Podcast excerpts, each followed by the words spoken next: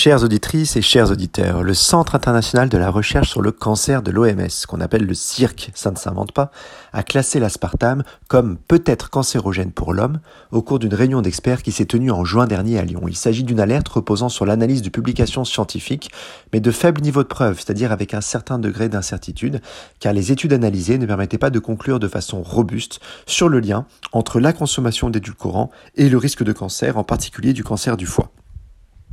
Rappelons que l'aspartame est un édulcorant artificiel utilisé depuis presque 40 ans en raison de son pouvoir sucrant 200 fois supérieur à celui du saccharose. Cet additif alimentaire est utilisé dans un grand nombre de produits et il est référencé dans l'Union européenne par le numéro E951.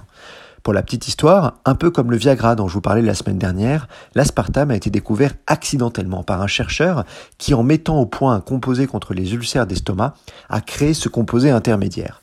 Après avoir renversé l'éprouvette, il se serait léché les doigts pour attraper une feuille de papier et se serait alors aperçu du goût incroyablement sucré de ce composé chimique. Personnellement, j'imagine mal un chimiste jouant avec des esters méthylés se lécher les doigts par maladresse, mais bon, cela reste une anecdote sympathique. Alors, revenons à ce risque cancérogène, doit-on s'inquiéter? Un peu, mais pas tant que ça, parce qu'il faut comprendre que l'avis du cirque a été rendu à sortie de l'avis du comité mixte de l'OMS. Le cirque et le comité mixte ont des rôles différents mais complémentaires dans l'évaluation des substances chimiques. Le cirque, lui, se concentre sur l'identification des dangers, c'est-à-dire le potentiel d'un agent à provoquer le cancer en examinant les expositions alimentaires ou non alimentaires, alors que le comité mixte, lui, évalue le danger dans certaines conditions et à certains niveaux d'exposition dans un scénario précis. Ici, par exemple, le scénario est une ingestion d'une certaine dose d'aspartame eh bien, la dose ingérée est extrêmement faible. Le comité mixte de l'OMS a réaffirmé que la dose journalière autorisée doit être de 0 à 40 mg par kilo de poids corporel pour l'aspartame pour ne pas avoir de risque. Sachant que par exemple une canette de boisson gazeuse light contient entre 200 et 300 mg d'aspartame, un adulte de 80 kg devrait consommer entre 10 et 16 canettes par jour pour dépasser la dose journalière admissible. De plus, l'aspartame est en fait hydrolysé, c'est-à-dire détruit dans les voies digestives en métabolites identiques à ceux observés après la consommation d'aliments courants. C'est-à-dire qu'il n'y a pas d'aspartame qui rentre dans la circulation générale lorsque l'on ingère des produits avec édulcorants. En revanche, dans les intestins, c'est autre chose.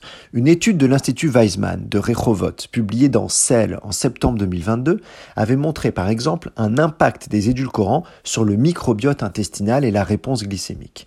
Et il y a quelques jours seulement, une étude espagnole n'avait pas retrouvé de danger de l'aspartame dans la population générale, mais avait montré que les patients diabétiques consommant de grandes quantités d'édulcorants avaient un risque supérieur, environ deux fois plus élevé, de développer un cancer de l'estomac ou du côlon.